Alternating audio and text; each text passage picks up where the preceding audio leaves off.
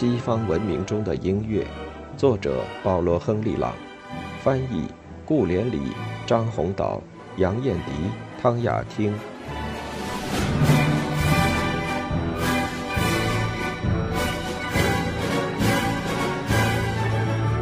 意大利乐派和奥地利乐派讨论了正在兴起的交响乐原则后，让我们再来看一看确定这些原则的人。虽然佩尔格莱西几乎完全埋头于创作洛可可优雅的微型作品，其他音乐家则继续走趣味、优雅、美惠女神之子所开拓的道路，开始超越洛可可所特有的小重复，并冒险从小动机组并置，进而发展为连续的动机之网。第一位表现出明显交响姿态的音乐家。是乔瓦尼·巴蒂斯塔·萨马丁尼，他以极克活跃肢体的节奏自由，消除了使用老式巴洛克材料不当所造成的单调。主题二元性所带来的节奏变异，在比较新风格与巴洛克风格时，令人印象深刻。萨马丁尼区分出细微尖锐的节奏色彩，成为古典风格的一位伟大先驱。若没有他的激励，在亨德尔去世后，无法想象会有某个海顿或莫扎特这样的一代人。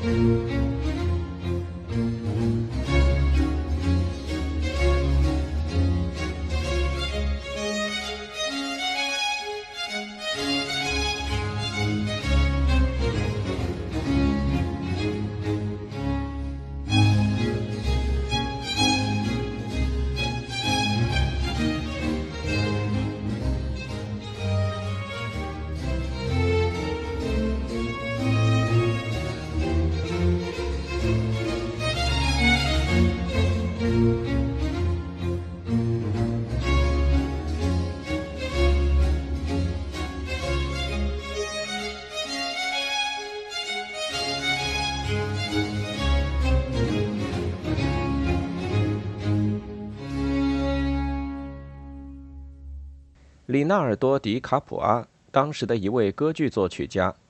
其生平与创作鲜为人知，勾勒出副主题组的轮廓，从而又迈出一大步。此刻这一副主题组里尚无新乐思，所用材料前面已陈述过，但对其位置的勾勒在形式上是一大创新。他预定了交响曲奏鸣曲的框架。里纳尔多有杰出的连接本能，还有他那种先知先觉的欲望，想以逻辑持续的感觉连接这些段落。这一代交响乐其结构设计得非常好，虽然内容并不特别深刻。若我们记得这时还是洛可可时代，并不注重英雄夸张的腔调、规模和形式，便可理解。作曲家改进技巧、乐会与形式时，相应要深化其乐思，会遇到什么样的困难？在这一点上，演化是一逻辑过程。既然眼前问题是组织细节，早期交响乐自然倾向洛可可这种艺术风格与概念，主要对修饰的细节更感兴趣。从这时起，便产生一种间接折中的东西，我们可称作华丽交响乐，分割大的形式，乐于将细节融为一有机整体。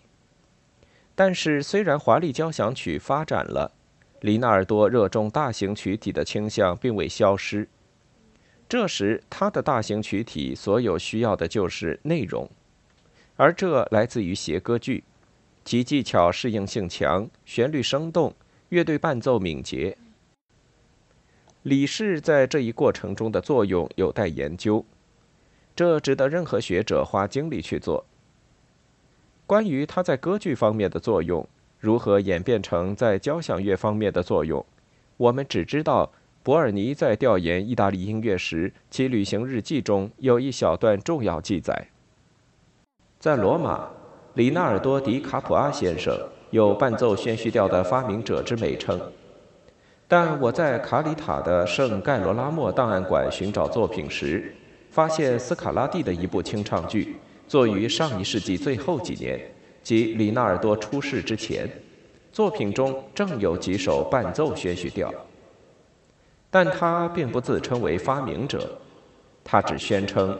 将长大的利都奈罗或交响曲。引入激情与悲伤的宣叙调，自己仅是最早尝试者之一。而这种宣叙调所表现或模仿的，就声乐而言，也许可笑。在其作品中有许多这一类好场景，哈塞、加卢皮、约梅利和皮钦尼等都很喜欢如此有意思、常常又很高尚的作品。将极富表现力的戏剧声乐风格转化为独立完善的器乐乐会，这一任务由里纳尔多开始。似乎在约梅利的音乐中谨慎地用认真的艺术技巧而加以完成。这位伟大的戏剧作曲家，我们已称其为新乐队乐会早期发展的关键人物。他的长动机乐剧不是单纯的铺张。去填充一种仍难以处理的形式中那些空洞的空间，而是有意尝试创造合乎逻辑的大型曲体。他的奏鸣曲展开部并不显著，有时完全看不到，但似乎有些因素今后在交响乐历史上会起大的作用，如演奏的乐队渐强，不仅用作表现手段，也作为一种形式因素。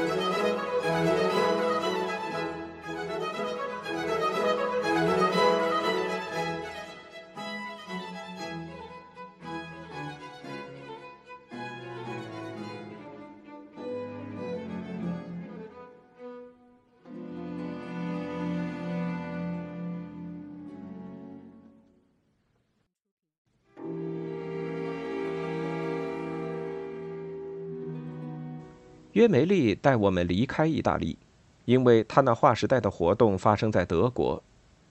然而，我们并不马上跟他去斯图加特，因为并不是德国，而是奥地利和波西米亚继续完成了意大利所开始的工作。又是地处南北之间的奥地利，将意大利人单纯一维的旋律发展同日耳曼人多维结构的本能融合为一体。旋律所在的高音声部，意大利人那流畅的歌唱，到德国人那儿失去了优势。华彩旋律做出牺牲，成为主题作品的动因之一，并受交响之网中分句、和声、力度与节奏等的制约。这一过程造就了德国器乐在十八和十九世纪空前的成功，因为在歌曲与旋律方面，他们赶不上意大利人。可一旦表情性的歌剧乐会成功的转变为抽象的器乐语言，结果产生的交响情绪与音调就成了他们所特有的，而且从未受到任何其他民族哪怕是丝毫的挑战。奥地利注定会成为伟大的古典乐派所在地。南德人比较开朗的气质和灵活性，促进了构成帝国的多民族的相互交往。捷克人。波西米亚人、波兰人、斯洛伐克人、匈牙利人以及斯洛文尼亚人都是出名的音乐民族。他们同德国人和意大利人融合起来，这为古老的奥地利帝国的文化生活打上了国际印记。但音乐纽带已长达几个世纪，可追溯到弗兰德斯和西班牙的礼拜唱诗班，以及意大利宫廷歌剧。其他风格因素通过北方的中介而被吸收，英国键盘乐、法国喜歌剧、德国歌唱剧、也纳、法国的敏感、意大利的温柔以及奥地利那无法模仿的情感风格，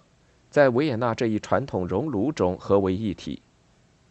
但尽管有这种国际主义，仍是德奥的因素主宰，而古典主义乐派，我们通常称为维也纳乐派。以后仍是日耳曼音乐史不可分离的部分。在哈布斯堡王朝的国土上创作的优秀作曲家人数众多，令人回想起文艺复兴时期意大利的丰盛创作。其中来自维也纳和下奥地利州的有约翰·格奥尔格·罗伊特、格奥尔格·马蒂亚斯·蒙恩、马特·霍伊斯·施勒格尔。格奥尔格·克里斯托弗·瓦根塞尔、伊格纳茨·雅各布·霍尔茨鲍尔、弗洛里安·约翰·戴勒、约翰·克里斯蒂安·曼、弗朗茨·阿斯佩尔麦、约瑟夫·施塔策尔、利奥波德·霍夫曼、卡尔·迪特斯（后称冯·迪特斯多夫）、约翰·米夏伊尔·海顿、弗朗茨·约瑟夫·海顿、沃尔夫冈·阿马多伊斯·莫扎特。约翰·申克、安东·艾贝尔、约翰·格奥尔格·阿尔布雷希茨贝格、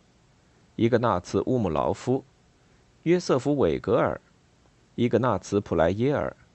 弗朗茨·彼得·舒伯特、卡尔·车尔尼。波西米亚、莫拉维亚以及苏台德区产生了布胡斯拉夫·车尔诺霍尔斯基、约翰·迪斯马斯·泽林卡、弗朗茨·图马。约翰·扎赫、格奥尔格·查尔特、约瑟夫·西格、约瑟夫·缪斯利韦切克、莱奥波德·弗洛里安·加斯曼、安东·菲尔茨、弗朗茨·本达、格奥尔格·本达、安东·伊拉奈克、弗朗茨·科萨维尔·里希特、约翰·施塔米茨、约翰·安东·科策鲁赫。莱奥波德·安东·科策鲁赫、约翰·拉迪斯劳斯·杜塞克、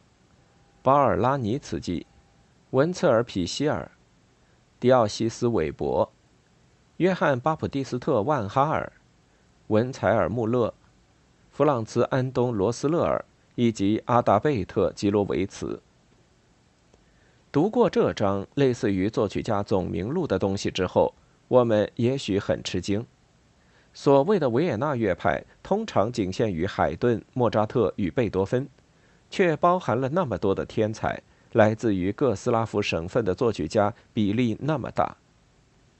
但正是这种各民族及其民俗之集成，才创造了我们脑海里与维也纳乐派相连的奥地利音乐。来到奥地利的巴伐利亚人、与莱茵人或意大利人，都免不了被这辉煌的音乐气氛所吞没，成为完全规划的维也纳人。维也纳的帝国宫廷、萨尔茨堡的大主教教廷，以及无数贵族之家，把音乐家从奥匈帝国各州吸引而来。不仅因为这些机构声名卓著，也因为战事不断使边境地区不安全。博尔尼就布拉格发表评论说：“也许在某些人看来，似乎会很奇怪，这样一个音乐王国的都城里面，每个人的天才都公平地受到考验。”但大音乐家竟然不比别的地方多。然而，我们若想一想，音乐是宁静、休闲、丰盛的艺术中之一种，那便不难说明这一点。现在，波西米亚人若在一起，便永无长久的平静。即使在短暂和平的间隙，其第一流贵族也都依附于维也纳宫廷，且鲜有居于京城的。一大群作曲家并不居于帝国京城，他们移居德国、意大利、法国等国。奥地利确实成了向欧洲大陆大部分地区，尤其是向德国和中欧输送作曲家的国度。因此，其中如泽林卡和伊拉奈克去了德累斯顿，缪斯利韦切克去罗马，扎赫去美因茨，查尔特、施塔米茨、里希特、菲尔茨和霍尔茨鲍尔。去法尔茨的曼海姆，杜塞克和普莱耶尔去巴黎，戴勒去慕尼黑，罗斯勒尔去路德维希堡，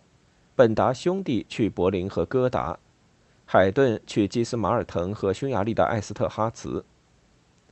像是第二个那不勒斯，维也纳成了音乐世界的大都会，音乐与音乐家的聚散之地，他重塑音乐外形。所形成的风格不仅被视作古典完美之顶点，也在古典派最后的代表人物去世多年后，仍保留了某种生成力。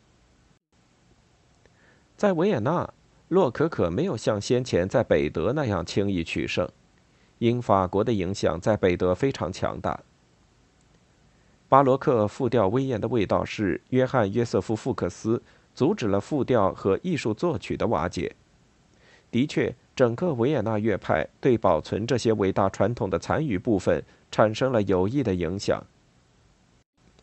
第一部完整四乐章带小步舞曲的交响曲是格奥尔格·马蒂亚斯·蒙恩早在1740年写就的 D 大调交响曲，即约在海顿八岁那年。如同他移居曼海姆的同行，蒙恩在那不勒斯年轻一代作曲家的影响下，开创了自己的器乐风格。但较之他的曼海姆同行，巴罗克对他的影响要大得多。他的创新及乐队感都无法同施塔米茨的天才相比，但蒙恩无疑要早于这位波西米亚交响乐作曲家。蒙恩新的独立的器乐语言，使他有资格列为古典乐派最重要的先驱之一。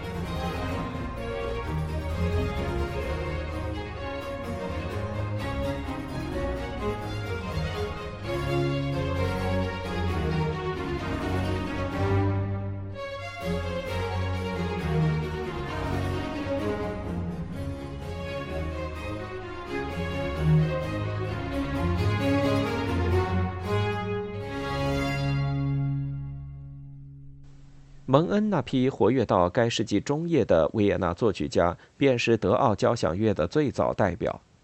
他们的风格尚不成熟，组曲中重复的技巧明显表现在无数的魔镜中，在有点沉重的低音中可以见到某种巴洛克精神。更具泥土气息的奥地利和波西米亚农民舞曲开始取代洛可可精致的舞曲。这种农民舞曲，我们从海顿交响曲的小步舞曲中已经熟知。德国交响乐初期的顶级人物是瓦根塞尔，但在为维也纳交响乐做符合逻辑的结论之前，必须先看看散居在德国的奥地利、波西米亚作曲家的情况。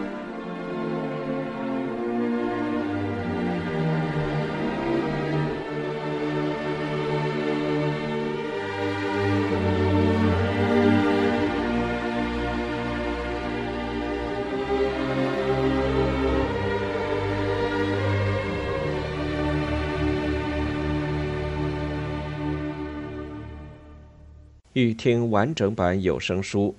请关注我的微信公众号“我也读书 FM”，获得收听与更新信息。